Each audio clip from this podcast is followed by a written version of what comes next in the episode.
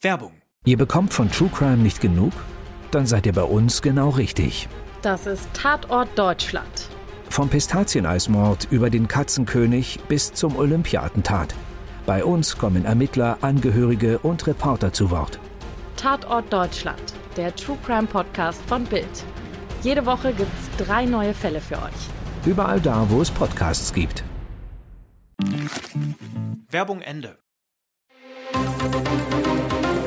Das Bild News Update. Es ist Freitag, der 30. September und das sind die Bild Top-Meldungen.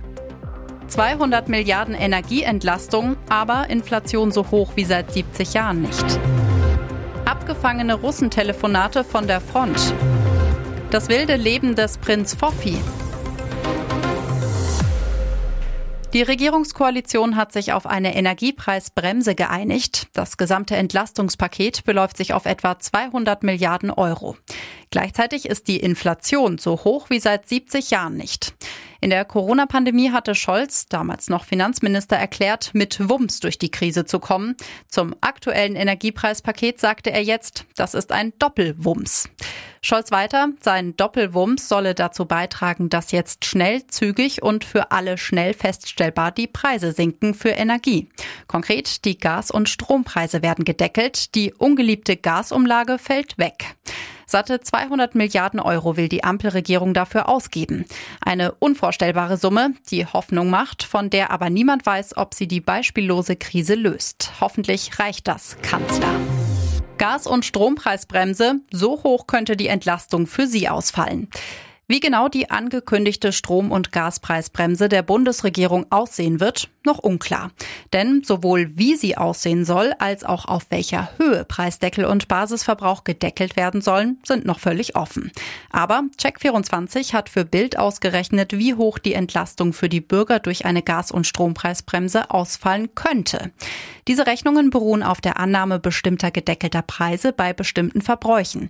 Würde der Gaspreis bei 10 Cent pro Kilowattstunde gedeckelt und der Basisverbrauch bei 80 Prozent festgesetzt werden, dann würde die Ersparnis für einen privaten Haushalt mit einem Verbrauch von 20.000 Kilowattstunden 1.552 Euro betragen.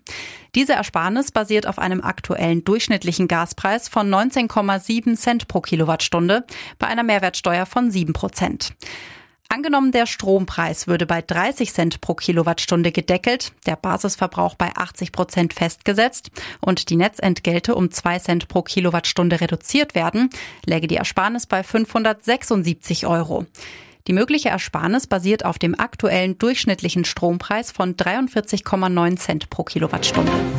Abgefangene Russentelefonate von der Front. Mama, dieser Krieg war die dümmste Entscheidung.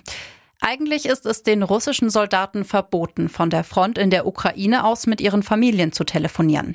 Einige von ihnen widersetzen sich aber offenbar dem Befehl. Aus den Schützengräben, Unterständen oder besetzten Häusern in der Gegend rund um Butscha riefen sie ihre Familien oder Freunde an.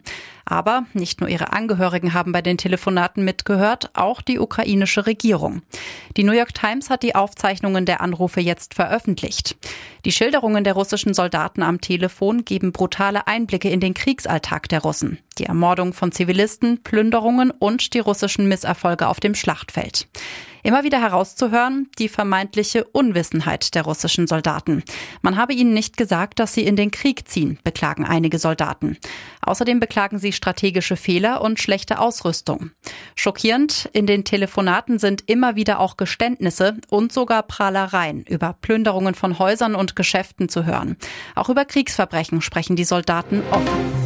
Monster Hurricane Ian hinterließ eine Spur unfassbarer Zerstörung. Der Wirbelsturm hatte Mittwoch mit Windstärken von 250 Stundenkilometern die südliche Westküste Floridas heimgesucht. Ganze Landstriche wurden zu Trümmerlandschaften.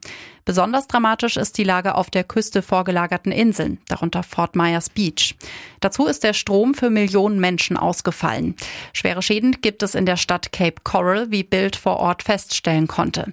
Fast wie in Trance kommen viele Bewohner beim ersten Tageslicht aus ihren Häusern. Mittendrin im Sturm war der deutsche Auswanderer Marco Wischmeier. Wir sahen das Wasser immer näher kommen. Es war bereits Zentimeter vor der Tür, erzählt der Vermieter von Urlaubswohnungen über den Sturmtag, den er nie vergessen wird. Das Wasser steigt, man sitzt im Haus fest. Es gibt keine Fluchtmöglichkeit, da kriegt man es schon mit der Angst zu tun, sagt er. Bis zum frühen Freitagmorgen bestätigten die US-Behörden zwölf Tote im Zusammenhang mit dem Hurricane. Drei Opfer waren in Kuba zu beklagen.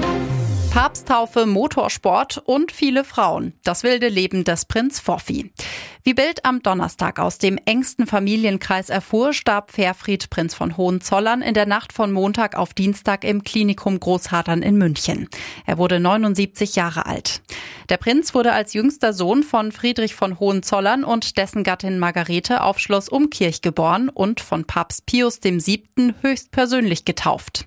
Nach dem Jurastudium und mehreren Rennen als Privatfahrer wurde er 1969 in das BMW Werksteam aufgenommen, gewann 1971 das 24-Stunden-Rennen auf dem Nürburgring. Aber den Prinzen kannte TV Deutschland vor allem als Foffi an der Seite von Ex-Escortfrau Tatjana Xell. 2006 drehten die beiden die vierteilige RTL 2 Doku-Soap Tatjana und Foffi Aschenputtel wird Prinzessin. Gemeinsam wollten die beiden eine traumhafte Adelshochzeit feiern, doch die Hochzeit findet nicht statt. Warum? Weil Foffi zu dem Zeitpunkt noch gar nicht von seiner vorherigen Frau Maja Sünke Meinert geschieden war. Und jetzt weitere wichtige Meldungen des Tages vom Bild Newsdesk. Sabotageangst in Deutschland. Sicherheitskreise treibt die Frage um, könnte Putin uns das Licht ausknipsen? Fakt ist, die Regierung reagiert auf die zerstörte Gaspipeline in der Ostsee. Innenministerin Nancy Faeser sprach gegenüber Bild am Donnerstag von einer Zeitenwende bei der inneren Sicherheit. Wir haben Kräfte gebündelt und Schutzmaßnahmen hochgefahren, bestätigte die Ministerin. Sie will 20 Milliarden Euro in den Schutz unserer Netze und Systeme investieren.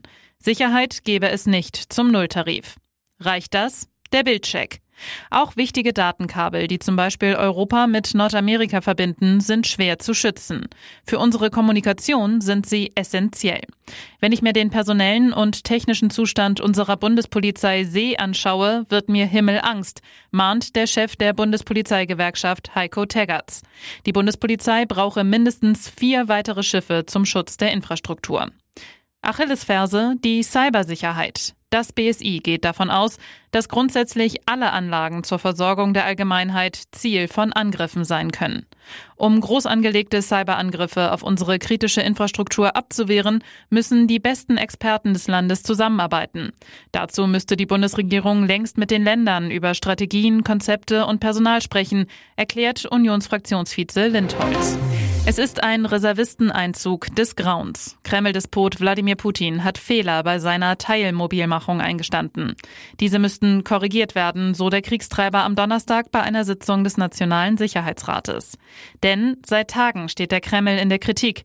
Selbst führende Russenpropagandisten beschwerten sich lautstark, dass auch Alte und Kranke einberufen würden und kritisierten die teils desaströse Ausrüstungslage in der Armee. Der Druck wurde so hoch, dass Putin nachgeben und die Fehler eingestehen musste. Wer laut Putin irrtümlich an die Front geschickt worden sei, dürfe angeblich nach Hause zurückkehren. Der 69-Jährige forderte die Generalstaatsanwaltschaft auf, Verstöße gegen die Mobilmachung zu verfolgen. Es ist notwendig, jeden einzelnen Fall anzuschauen, sagte Putin. Der Royal rollt. Die britische Münzprägeanstalt Royal Mint hat erstmals Münzen mit dem Porträt des neuen Königs Charles III. vorgestellt. Das Profil des Monarchen soll zunächst auf einer neuen 5 Pfund Sondermünze und einer 50 Pence Münze zu sehen sein. Die Rückseiten wurden mit Andenken an Queen Elizabeth II. geprägt. Das Königsporträt ist das Werk des britischen Bildhauers Martin Jennings und wurde von Charles persönlich abgenommen. Er habe das Bildnis von Charles nach einem Foto gestaltet, sagte Jennings. Es sei das kleinste Werk, das er je fertiggestellt habe. Es mache ihn demütig, wenn er sich vorstelle, dass es nun über Jahrhunderte Menschen weltweit sehen und in der Hand halten werden. Einer alten Tradition folgend blickt der Monarch auf dem Motiv von sich aus nach rechts, nachdem seine Mutter den Kopf nach links gewandt hatte. Die Gedenkmünzen sollen bereits in der nächsten Woche für Sammler erhältlich sein. Die 50 Pence Münzen werden schließlich ab Dezember nach und nach für den allgemeinen Gebrauch in Umlauf gebracht, teilte die Royal Mint mit. Laura zeigt, was sie hat. Die große Liebe des wegen seiner Verschwörungstheorien umstrittenen Sängers Michael Wendler schwenkt im Internet ihren XXL-Büstenhalter. Die Größe ist nicht bekannt, doch es dürfte eine 70D sein. Wer sie ganz ohne den blauen BH sehen will, muss insgesamt etwa 150 Euro bei OnlyFans zahlen, also etwa 35 Euro Monatsabo plus circa 115 Euro nochmal obendrauf. Ein pralles, aber teures Vergnügen. Doch zieht sie sich nur aus, damit bei ihm die Kasse klingelt? Fakt ist, die Wendlers brauchen Kohle. Michael drücken in Deutschland jede Menge Schulden. Beide haben kaum noch TV-Auftritte. Werbepartner haben sich von ihnen abgewandt. Letzte Chance? OnlyFans. Und dort kassiert das Paar mächtig ab. Für 35 Dollar im Monat haben Nutzer Zugriff auf ihren Kanal. Wären bei 12 Monaten also 420 Dollar, also rund 429 Euro pro Nase. Wandert das theoretisch alles aufs Konto? Nein. OnlyFans behält 20 Prozent der Einnahmen, der Rest geht aber komplett an den User. Das wären bei 420 Dollar in 12 Monaten dann 336 Dollar. Weitere spannende Nachrichten, Interviews, Live-Schalten und Hintergründe hört ihr mit Bild TV Audio. Unser Fernsehsignal gibt es als Stream zum Hören über TuneIn und die TuneIn-App auf mehr als 200 Plattformen, Smartspeakern und vernetzten Geräten.